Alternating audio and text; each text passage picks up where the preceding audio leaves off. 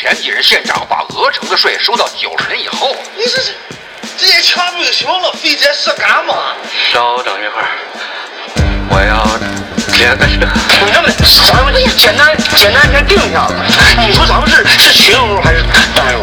你妈个头啊！我完没完呢？我已经说了不行了，你还要哦哦哦哦！完全可以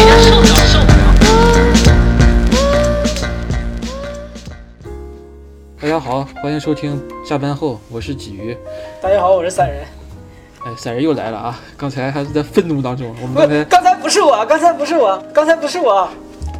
啊，刚才是啊，对，刚才是另外一个嘉宾整人，整人是吧？对，对，不是散人嗯，啊。然后因为他他？他他走了，他是愤青，我不是。他愤青，嗯他走了，走了他不是是愤青，他是愤中。中年人，他不是青年，他不是青年，他是中年，他是粪中。我咱不扯了啊，咱最近有一个剧很火啊，就是说，呃，算是一个时隔多年又重新回归的一个剧，叫做这个半泽直树，嗯，我没说错吧？没 有，我这个名字我老记不住，我操，这个我只记住他叫这个汉泽吧，然后我记不住他这个，我老我先是记成了半泽树人儿，然后又继承了半树泽人，然后又继承了那个几尺名部，不是这个，操！你这个就是知识量，呃知识量可以啊。不是这个，我这这个名字我起的觉得，哎，就感觉日语这个翻译过来这个这个字就是没有任何含义的话，就感觉让人很难记。嗯，然后这个剧是第二季最近开始火了啊，这个第一部好像是零七年吧，是不是？对，第一季零七年。不是零，没有那么早，没有那么早，一几年一？三年，一一三年，我啊，想一几三年，肯定是一几一。三年啊，一三年，因为我查了一下，是那个上户彩里面那个女演员正好三十岁那年拍的，然后，然上户彩是哪位老师吗？不是上上户彩是，呃，是是人民艺术家，不是那种那个床上艺术家，就只是就是艺术家。床上艺术家也是人民艺术家，是吗？对对对对，他不是人民艺术家，他是一个艺术家啊啊，呃，他不是那个硬盘艺术家，他是一个电视艺术家。哦，那懂。然后，然后就是说长得也蛮好看的，反正是，呃，就是这个剧是个日剧，因为我说说句实话，我从小接受的教育可能是有点儿，就说不太接受日本这种文化，就我们这一代人可能接触的文化都是有点反日那种感觉。然后，所以我这个人。就我就感觉就对日剧就，当然当然我们小的时候没得选啊，看了很多日本动画片，但是我现在对日剧就是人演的这个剧，一开始就是有点抗拒，看的很少。但是呢，就是后来我看这个最近这个第二季，很多公众号还有一些豆瓣上一些公式非常强，就是强推，很多人说我的青春又回来了，爷青回。然后我就说操，这个剧有这么屌吗？然后很多人还说，当年看这个剧第一季的时候还不认识那个么五十音日语五十音，然后这个剧第二季的时候，他的日语已经熟悉到了可以完整的听生肉了。操！然后我就觉得，我操，我我觉得这玩意儿有这么屌吗？然后再加上最近我们刚才聊的那个所谓的三十而已，然后这个剧我也不想看。然后最近好像美剧、英剧也不是更新的很多，然后我就把这个第一季找出来看了一下。在这里面，我们先提醒一下，就是说这第二季我还没看啊，我我们也不会在这里剧透。我们就是因为这个剧已经好像过去了七八年了，好像是，所以我们今天就就这个第一部剧来聊一聊好了，啊，大家也不用怕剧透。然后不过我我是真心想推荐一下这个剧，嗯、讲职场，我觉得对这个职场这边这个故事，我觉得可以看一看，而且我觉得价值观也是算是挺。其其实我听说很多日剧 有点有点三观不正啊，我觉得这个剧还是呃，我觉得就是啊，这样啊，就是关于这个问题，就我觉得日剧日本啊，包括整个就是日本的这种文艺作品，其实我觉得他们嗯，并不是三观正不正，而是他们更加多元化和对这个社会的各种话题更有道理。就所以他敢拍什么样的变态的东西，他们都敢往出整。我我感觉这个剧从整体上来讲，我感觉从如果是一个职场人来看的话，感觉还是挺爽的。就是爽片呗，就是个我感觉它是一种热血片儿，因为它就是给职场人拍的爽片儿。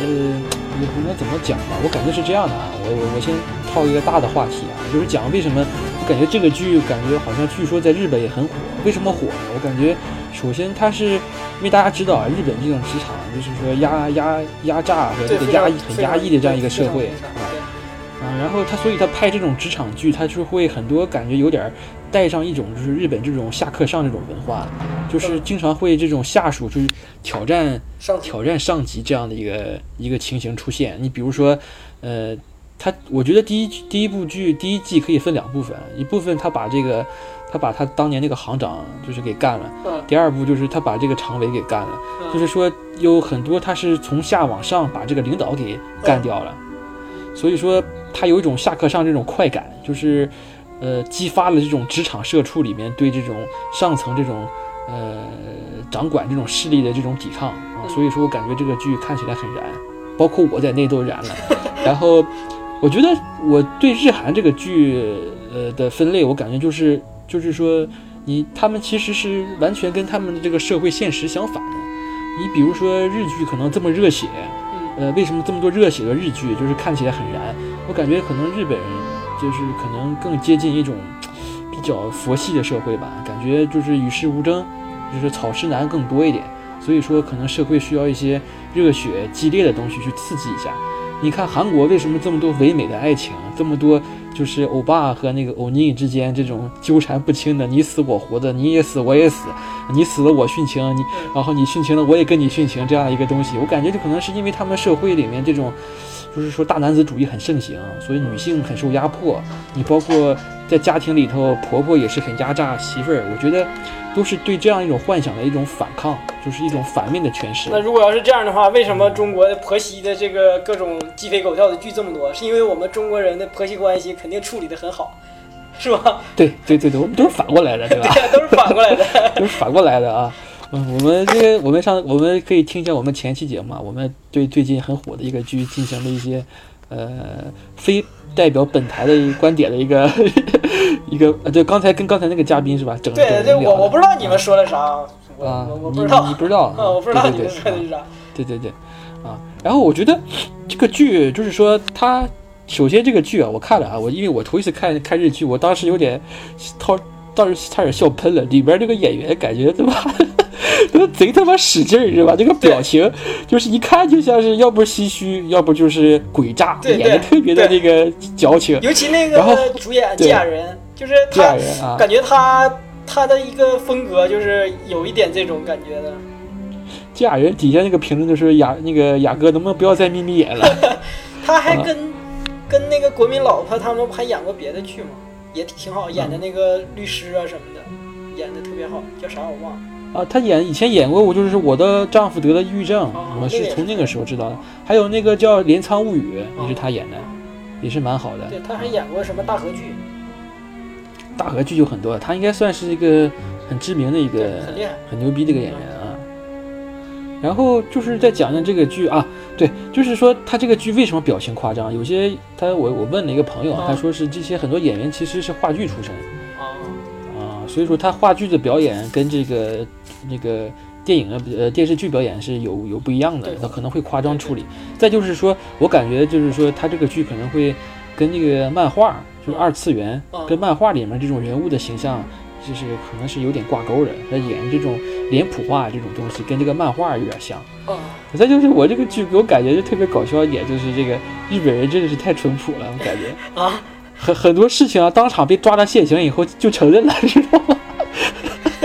这个老这个老板，然后而且而且而且有点像那个我们那个呃，感觉像那种呃，我们小的时候九十年代八十年代那种拍的小学生那个，就是一旦被什么什么抓到了，羞愧的低下了头这种皱纹，就是当时就被抓到了，没有任何反抗啊，就啊浑身大汗，然后低头认错，就就就认下来了。对，是因为就是有有之前那个人类学研究过嘛，说日本人是耻感文化，就是说这个耻感就是说你发现被人发现你的错误，或者说被人发现你的罪行，不是说要抵赖，而是要羞耻，所以他确实有这种耻感文化。嗯，就是他会，他会，就是说，他一个是羞耻感，他就是说他不想那个，他确实也体现了很多这不想给人添麻烦这样的东西。你比如说，他一一旦这个员工办错事，然后他批评他的第一句话就是说，你自己这么傻逼不要紧，然后你不要，你还给大家添了这么多麻烦。对，其实就是包括那个日本有一个地方有一个那个大桥，是日本很多人都在那自自杀，然后后来有一个人，就是后来这个大桥管理处写了一个牌子，自杀率就减少很多很多。那个写的就是说，请不要给那个什么这里的员工什么什么添什么麻烦。啊，对他们确实是不想给人添麻对烦，就是确实很那个的。而且我我我感觉 就是他这里边就是说下属和上属就是上上司就是打赌，就是也不要你是什么给我赔礼道歉，我呃不是。也不要是说怎么怎么样，就是说要有一个说法，但是说你给我下跪就可以了。这么简单？我操，就就就就就感觉你下跪，我感觉他们真的是，他们他们感觉真的是把我们中华传统继承的很好，你知道吧？就是男人膝下有黄金，你知道吗？啊，你只要一下跪了，就代表这个人尊严就全没了。那你你记不记得之前我给你推荐那个剧？那个那个极限职业里面是吧？那个韩国一个电影《极限职业》，好像就是那个柳成龙对，然后说说那个说你他妈就是他应该比那个人大，对，他是那个人的师兄。对师兄，然后就说那个人就就骂他说你老这样老这样，你你你你好意思就是叫我叫你叫哥嘛？然后说你叫我弟弟也行，然后说要不是完了说你这么不要脸，给我下跪好了，啪一下就跪下了，跪下了。完了，关键是那个他那个师弟，然后说什么要去吃肉啊什么的，然后你就是本来是想侮辱他，说什么怎么样跟我们去吃肉啊，然后就是嗯大家都觉得这是对他的极大的侮辱，结果他就屁颠屁颠跟着去了。对对，他手下都说一个拽一个不准去，觉得太丢人了。然后一回头一看，他跟着去了，贼 不贼不要脸。因为你要碰着柳成龙那样的，在日本职场，你你你就牛逼了。没办法，老油子了，对感觉。嗯，而哎，还有这个剧啊，里面就是说，这个剧我们就是说，先大概简单说一下啊。其实它有一点就是说，呃，它有一点爆款这种前置的原因是，它是有这个复仇的这个核心概念在里面的。我觉得一旦我觉得复仇这个题材一旦拍出来的话，很。呃，就算除非你拍的很烂，我感觉都会很受欢迎。对，就是就是前期、嗯前期的准备，前期被人欺负，然后突然间高潮爆出来，就是那种很很那个爽的。他好像没有前妻，他好像好像是没离婚嘛。他也有前妻，他爸不就是被那个被逼死的你说这前面的时期啊，我以为对他他他老婆，我以为 他我操是前面不是。就是他父亲当年就是因为银行嘛，银行贷款，嗯然后就呃，就是说银行不给他贷款，结果导致家那个产业差点破产，对。然后自杀他爸就自杀了嘛。对，然后他爸生前有句话跟他说嘛，就是说，呃，人作为人要考虑人的情感，不要把人当做机器人来对待。啊，我觉得这句话啊，我觉得是那个应该是算日本那个泡沫时期吧，嗯，泡沫经济时代。然后就是说那个时候人工作就是像机器一样。其实一直现，很多日本人你不觉得现在日本也是吗？嗯，我觉得现在好了一点，我感觉现在好了一点。现在我我们我们一会儿讲啊，因为我之前也在日企有一有一定的那个工作工作那个经历。那哎，我们现在呢？嗯我们现在我们现在呢？你说我们中国人啊，对啊，啊，我们不是机器人，我们人我们是社畜哈。我觉得日本人才叫真正的社畜。我就这个“社畜”这个词好像对也就是从日本来的过来的，对日本来的。我觉得中国好像还没到那个程度，但是我觉得可能更多的是，我觉得日本人是这样的啊，我觉得是这么理解的啊。我觉得日本人他可能真的抱有一种抱有一种对这个公司有一种忠诚效力，然后当真是当狗来用的。但是我感觉我们中国人可能会更油滑一点，就是说中国人是一种追名逐利，就是，说这个地方有水那个，啊。你连狗都不如。我感觉中国是射豺豺狼的感觉，就是他这个地方能蒯到油水呢，他就会往死里干，然后他会就是说开你的油，然后一旦捞不到油水的话，他他就没有那个忠诚感，你知道哦，吗？明白。我觉得社畜这个畜里面有一种就是像家畜养着你是无、嗯无法选择这种感觉，嗯但是我们中国地大物博又又这么自由，就是这个城市干不了了，我们可以去另外一个地方对。但是我感觉日本是你在这个行业混的口碑不好，可能你整个人就已经身败名裂了。我感觉是这样的，因为他社会毕竟，嗯，感觉还是有一种这样一种，嗯、在一个公司里面干到死这样一个这样一个，就是所谓很多人也渲染的。的一些匠人精神也跟这有关系。哎，你在暗示谁？我跟你讲，这个这个这个小心啊，其实就小心，匠人精神是是是国家现在正推崇的。我也没说的不好啊。对对对，匠人特别好。就你想，其实说什么匠人精神，就把一件事儿做到极致，做一辈子一直不变，嗯，对吧？呃，你就炸天妇罗是吧？对呀、其实它这个文化的这个嗯从根儿上，它不都是一样的，都是相通的。但是我感觉现在可能，嗯，包括一辈子一干只干一种事的这种情况很少了，已经。没有了。现在这个社会发展太快了，而且东西淘汰的太快了。对，你干这个可能今天今年干，明年就过过时了，你没办法干一辈子，对对吧？对。匠人精神其实是一种好的精神，但是真正要实操起来，可能还需要具体情况具体去去去结合。其实我觉得吧，现在强调匠人精神，有点像当年那个现代主义的时候说那个新艺术运动，就是你把它当成一个小的，呃，手工艺复辟，对手工艺复辟，就是你把它当成一种小的，对整个社会来讲是一种调剂。但是你要说嗯在机械化大生产的年代里面，就是你再恢复到那种那种状态，其实也就所有人都恢复到那状态，它是不切合实际的。我觉得，哎，我感觉我们需要一个，你意思说需要一个约翰拉斯金这样一个人出现是吧？不，就是就需要一两个就行了。这个社会可能需要几个人这样的，几个匠一人，个几个拉斯一个拉斯金，一个莫里斯是吧？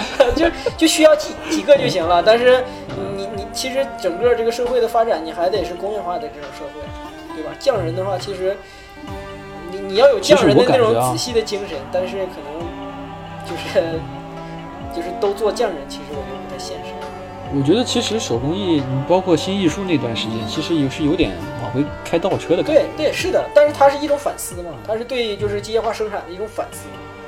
反思完了，它还要往前走。日本的就形象很像那个摩登时代里面卓别林那个形象，啊对把人当做机器来去操纵，对螺丝钉然后人在一个岗位上一辈子就像一个螺丝钉一样。对，所以所以新艺术就是反，就是对这个东西的那个那什么反思嘛。是，然后这个剧里面也贼搞笑，他爸确实是是个做螺丝钉的，他爸这个厂子就是做螺丝钉的，啊，然后他爸这个厂子拿塑料做螺丝钉，然后结果差点倒闭了，然后他把螺丝钉就珍藏下来了嘛，就是说一样复仇嘛，然后就是说故意也不算是故意吧，就是说。呃，当年那个负责贷款给他们家那个，结果没贷那个，那个那个人就是大和田嘛，后来成为了这个东京国立银行这样的常委，算是挺牛逼的一个。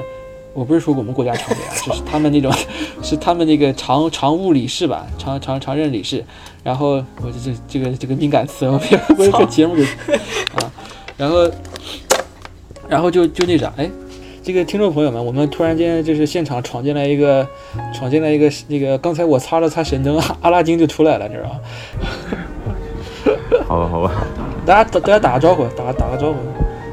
好，大家好，大家好，啊你是谁？我是神灯里的阿拉丁。啊，OK，好的。那个那个呃，阿拉丁今天穿的跟我们这个话题很也很配啊，你穿的是川久保玲是吧？哎，你你在哪个国家来着？荷兰呀？荷兰。你现在在哪儿？你现在在外面咖啡厅里面是吧？对，我现在在咖啡店，今天太热了。我跟散人刚才聊到那个螺丝钉是吧？然后咱俩这个就扯到这个他这个复仇这个复仇这个这个这个心思上了。然后他就是去那个银行，其实那个银行对他来说算是一个杀父仇人的一个存在。然后他去上班就是为了想去来到这个敌人的身边，把整个这个把这个他不是说把这个银行给毁了，他是想把这个这个上面这个之前为他父亲做下这种滔天罪行的这个人对他进行惩罚是吧？。香川照之演的。香川照之演的那个，就是那个《鬼子来》里面那个大哥大嫂过年好过那个，你是我的 什么？呃，你是我的，你是我的哥，你是我的嫂。他那个时候还挺年轻的啊。对他那时候挺年轻。在这个剧里面长得，在这里面好像大背头一梳，脸显得脸很大。这这这是然后这个，对，嗯，然后这个这俩人演的这个主主角就叫这个这个，我我又忘了叫汉泽啊，叫直泽雅人，直直树，半泽泽直树。半泽直树啊，不是鸡屎名部。然后那个，然后他这个这个汉泽啊，就是他这个口头禅就是以牙还牙，加倍奉还。就是说你你就是说你你把我的父亲害死了，你给我的痛苦，我要加倍还给你。然后他最后也确实做到了，把这个大和田，就是说也确实从这个常委这个位置上搞下来了。但是呢，就是很，我觉得这个剧很现实，这个原因就是说，这个老板，这个行长，就是顶上这个行长最最大的这个老板，他很会做人，他把这个大和田没有说一撸到底，成为一个呃下放到其他的一个地方，然后去做了一个小职员，反而就是给他降到了这个降了一级，变成了董事，然后就然后反而把这个呃复仇的这个成功这个这雅人这个明夯走了，升暗降。就直接对名就不是直接贬到了另外一个小，公司了。但是他是实际上是名义上是给他升职了，他变成了一个领导，更高级。是，但是问题是已经离开了这个权力的中心。我不知道第二季怎么样啊，因为我没看，但是感觉有点像那个杀人一千自损八百这个感觉。我觉得还是有一点这种上上级那个上级这个育人之术在里面的。啊，就是这个行长其实很牛逼的。这还是其实这还是挺那个，就是咱们、嗯咱们那个儒家的这个就是治人之术，还是挺挺挺有传统的。对，呃但正好我们这个阿拉丁同学已经进来了啊，就是说阿拉丁同学也是在欧洲这个这个国家有一些工作经验的，我就是很想知道啊，因为我们这个东方职场里面就是充满了这种呃上下级之间比较呃就是说上级如父下级如那个子这种感觉的这样一个关系，我想请问一下，就是你就是说你们国家这种职场上这种。呃，这种关系是怎么样的？是一种是一种扁平化管理呢，还是说一种也是一种很等级很很那个，就说一种是一种殖民文化呢？把你当这种当当当这种外国人来看呢，还是怎么样的？友善吗？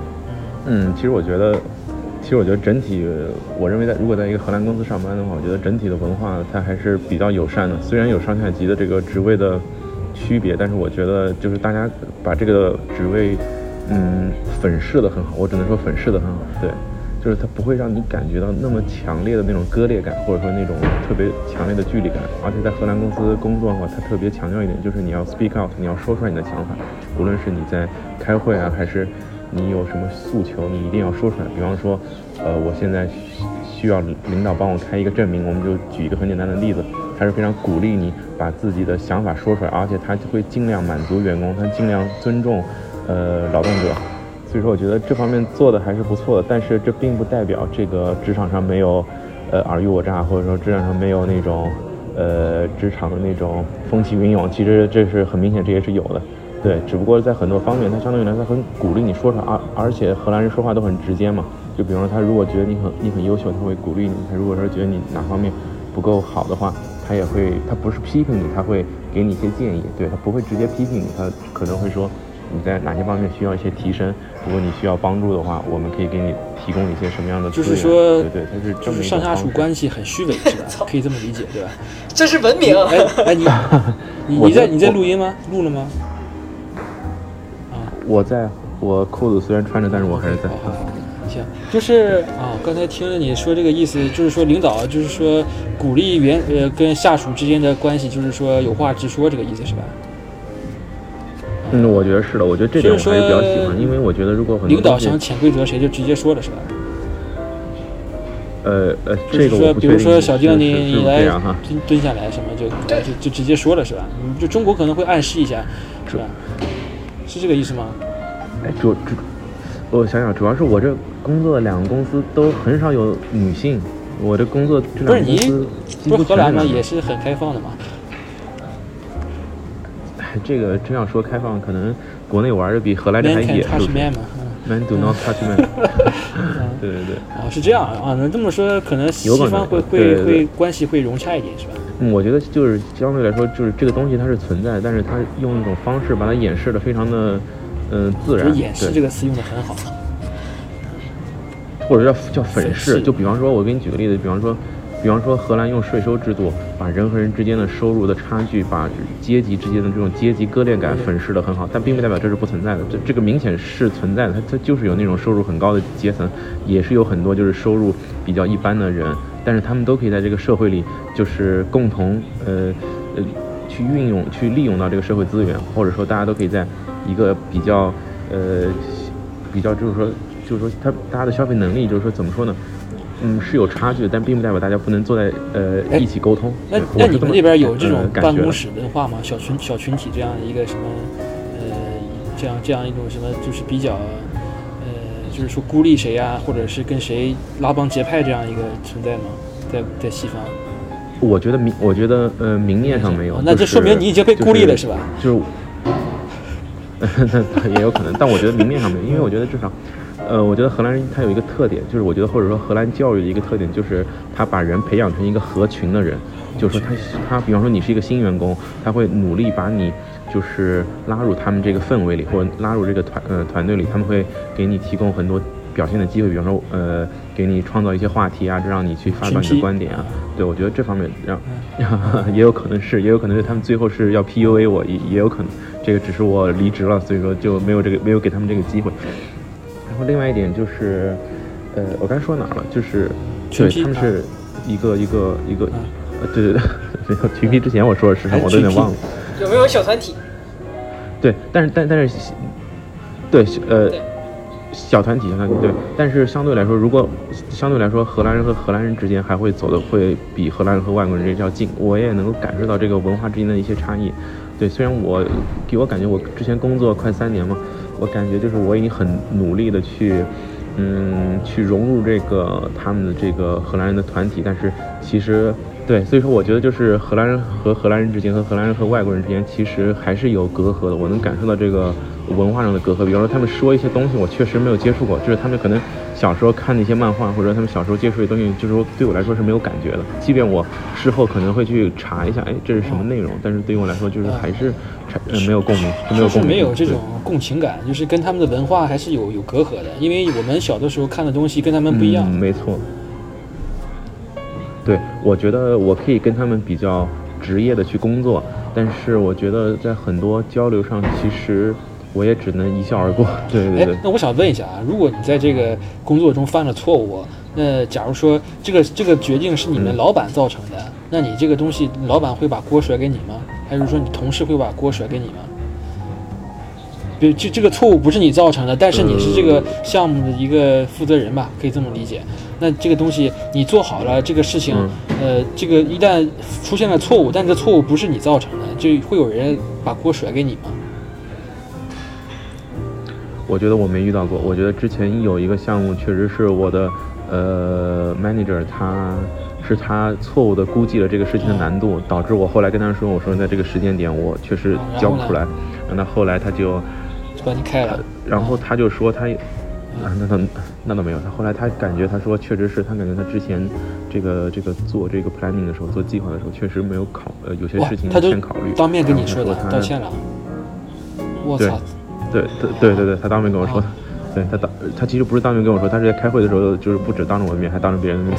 对，我也感觉就是，对。然后他说，然后他说他会跟我们的那个客户交流一下，让他们多给我们一点时间，然后他做重新做一个计划。哪方面交流？在在哪交流？就重新做了一个计划。你他妈打叉有点打太多了。这，他跟客户。OK，呃。他跟客户怎么交流我就不知道，但是确实是，反正他当时就跟我说，他确实低估了这个事情的难度。他当时就给我一个礼拜，他以为一个礼拜很快，然后他就去那个，等于说他就去出差了。他出差了几天之后，我发现就是确实做不完，一个礼拜肯定做不完。然后后来我就给他写邮件，我说这个做不完，他说他说你他说你先尽量做，然后等他回来我们。他没生气吧？他没生气吗？Do it, motherfucker! No excuse. 他他是他。就首先第一点，他他是生气也没用，他真的他生气也没用，因为这个事情我是执行的人，那我可以有很充分的理由说我为什么做不完，对的，而且这个东西我觉得我是能够站得住脚的。嗯，第二点是，呃，他回来之后，他其实我认为这种我们这种上下级的这个工作关系其实是合作的关系，就是他如果把这个氛围给弄得很差，其实对于我们的工作效率是很低的，所以说对于他来说也没有任何意义。呃，其实我觉得啊就是。虽然我那个没上过班，没没在职场里待过，但是因为我超度超度过很多上班的人，所以就是 我觉得咱们就是我至少我听说过的所有就是在职场里面的，在设计院里面工作的人，如果再出现了刚才跟阿拉丁一样的情况，基本上就是在大家一起开会的时候，都会把锅甩给干不完的人，都 都会说你你干不完是你的问题，就是肯定肯定跟我没有关系。我是虽然我是开会的时候，开会的时候不会当面说，一般都会背后就是暗示老板是他干的。嗯，那也也可能也也分团队，也分那啥。有一些人就不会考虑你的，就是下面画图的人，他当面他当面说，那你同事之间还咋不处啊？以后就有一些是那种的，就是因为他有有很明明显的上下级关系，啊、他就根本不会在乎你怎么考虑，怎么怎么想。你没就是，你看你在你的这个那个语境里面是这件事情，我确实看不干不完，在我能力范围之外。在在在，但是在另一个语境里面是相对立的语境里面是是这件事情你没有能力干完，跟这件事情本质它有多少没有关系，是你没有能力能干完，那这件这个问题就是你的，是就是是是，一个是有有能力对，因为我们这边他总会强调，就是说这个东西交代给你了，是你要无条件的去把它完成。这所以就是很多人都就是这一个礼拜的时间，他都会干两个礼拜的活儿，因为他他把时间都得就是交加班儿什么都得用用出来。但是我之前在日企也也也有一定也也工作过一段时间，我感觉他们完全是完全日本人完全是效率贼低的一一群那个一群职员，他一一个图能其实在中国可能一个熟手可能一周就画完了，他可能会画两周或者是三周。人家这是匠人精神，你他妈不懂别瞎鸡巴说，行不行？不是我，而且我发现日本人他会坐着睡觉，你知道吗？他会，他下午他他下他下班很晚嘛，他会下班可能是早上，他早上来的挺早的，九点左右就来了，然后晚上可能十一点十二点才走，但是他下午会坐在那儿睡觉，我操！就是老板从后面走过去他就醒了，然后一走他就闭着眼睛在那坐着睡觉，完而且还能保证自己的鼠标还是会有放大缩小的这个功能，一直在一直在放大缩小，然后在那睡觉，贼牛逼，我操！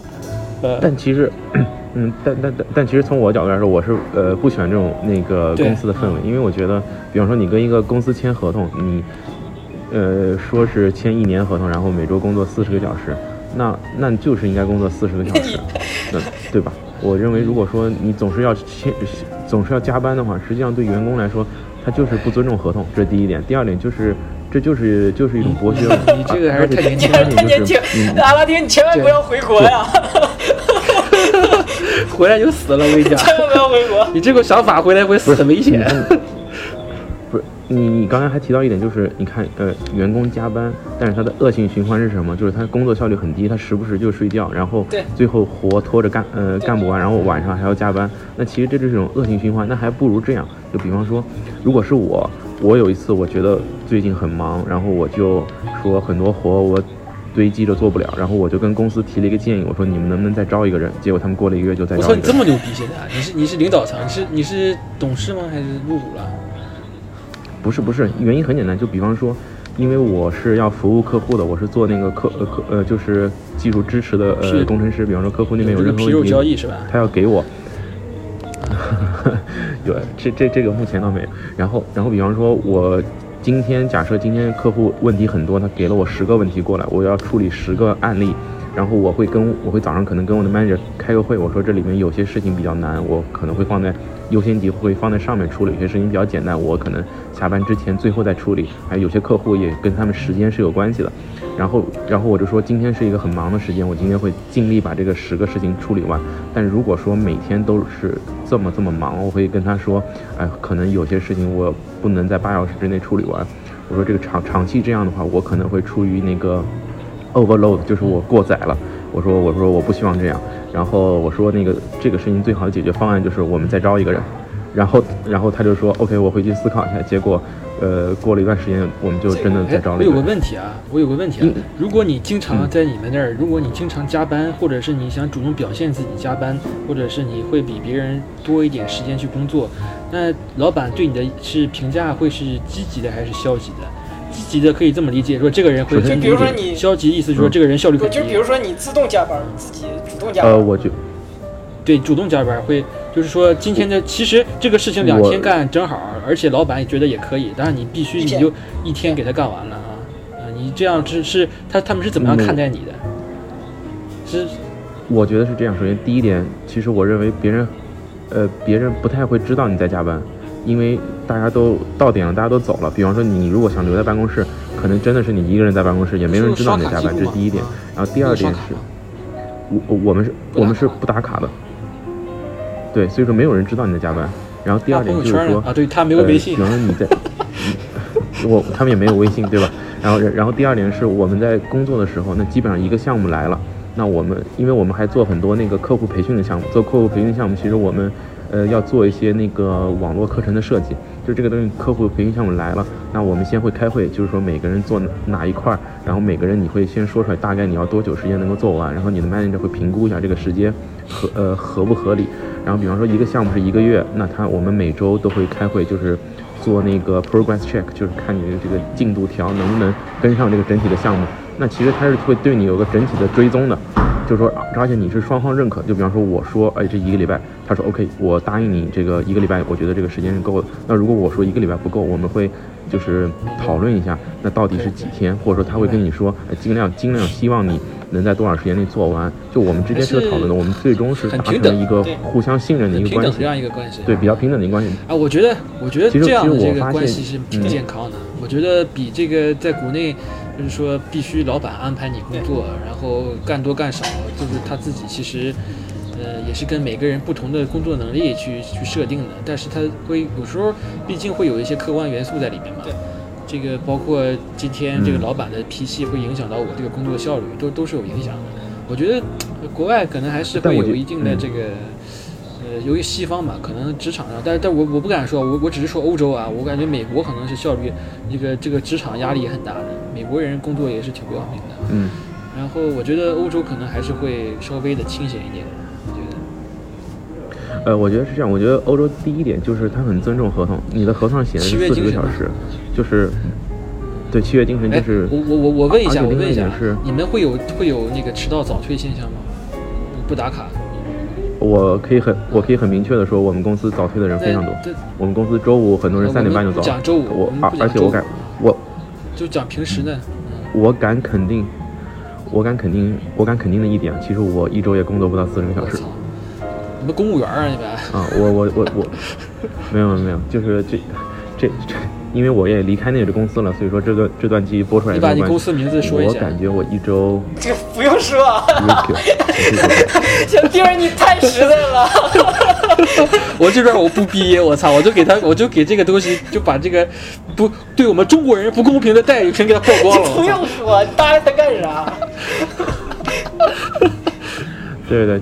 其其实其实给我的感觉就是说，首先第一点，我们公司不打卡；第二点是我们公司是那个弹性工作时间，就是说我每天并不一定需要早上九点钟到，我可以十一点到也可以，只要我把一周工作四十小时呃工作满就可以了。而且我们公司有很多有孩子的员工嘛，他们基本上周三下午他们走的就很早，然后他们可能呃周四周五会把时间就是补回来，但是相对来说就是比较为什么有孩子周三要早对。好像是周三特长班是吧？是那种学学校，呃，好像是周三学校呃放学呃放的比较早。我看周三很多同事，我知道老老师也要早退，老师也要早退，我知道了。呃，对周三早退是是是。所以说周三好像是周三和周五，荷兰的幼儿园和小学放学比较早，所以说呃很多家长。对对，因为我们的同事虽然比我大，但是也没有比我大特别多，所以他们的小孩也就四五岁这种。对，所以所以他们周三走的早。嗯，我觉得这种工作氛围其实还挺好的，而且另外一点是，呃，我为什么之前敢说那个，呃，我最近太忙了，能不能再招一个人？因为我进这个公司，就是之前的那些人觉得太忙了，所以说他们说要再招一个人，结果就把我招进这公司了。他他以为你是日本人是吧？没有，他倒没有觉得我是日本人，我的简历上写的我是中国人，对，然后把我招呃招到公司，但是他以为我是一个懂得漫画的人，因为我们公司那个喜欢日漫的欧洲人特别多，然后但是当他们跟我聊天，跟发现我完全不懂的时候，他们我能感觉到他们有点失望。呃，他们他们是聊日本，对，嗯，非常非常失望。他们是聊日本漫画，你他们是聊日本漫画，嗯，mega，对，mega 是吧？mega，对，都是呃日本漫画，然后他们。呃，他们都玩 Switch，都玩那种东西。他们还问我有没有 Switch，我说没有。直到我离职，我都没有买 Switch，因为我确实对那个东西怎么说叫你 poor B。其实我觉得在工程师团队里，就是宅男还是很多的。就即便是欧洲人，但宅男还是很多。我们公司喜欢日漫的，呃，人特别多。对。没个，哦，我谢谢你啊，你又把这个又把这个话题引到 又回又回到日本了。阿拉丁现在已经神出鬼没了，已经达到这种境界了。好吧，我们现在聊了这么多职场，其实我感觉对，因为那个半泽半泽直树就是一个日漫，哎，不是，是一个日本小说，日本小说，啊不是漫画，啊不是漫画，啊。写的贼多，好像写了四本，像长篇小说吧，应该是。行，那我们这期也没聊多少半泽直树，反正反正那挺好的，咱聊聊职场，我我觉得这个刚才那个阿拉丁说的那个关于荷兰职场的时候，对我启发挺大，的。主要是他这个后面老是有这个荷兰大妞走来走去的，闹得我应该也没没心思听他说话了。 هلا اجا الزعيم العظيم Aladdin motherfucker الشعب يقول اني حاكم كريم اي اي اي ايوه لك تعرفون من هالشخص يا مذر فكر لك وين الويد ولا لك وين الدخان ولا لك دخن دخن كالكبير عضهم ركضهم مثل بولت خلي يسمعني يا نيجا طلع الصوت. عربي حبيبي يلا نجتمع نحط فردقات سمعين بيبي ترقصن بالكلار سكرانين خدرين الكل ينتخلون. حياة مأساة ولا تمنع ينسجمون ونرقص كل الليلة وما نهتم بشي. نبت رشاشة للبنت وما حد ما سمع شي. بنات باعوني غريبا ولا أهتم خليني ياك كذا مشت شعري أهم يا بنت صبتي امشي الجو مسمن. أغضي طلقة وتردي وأروح إلى جهنم. لما كان لما جاي سمي أبو الراب وذا وقفوش بنت لا يطلع كلام. ارحل ارجع شكل تنجح بس. أذا تعترفين بالإكس ممكن تنسين شوية بس.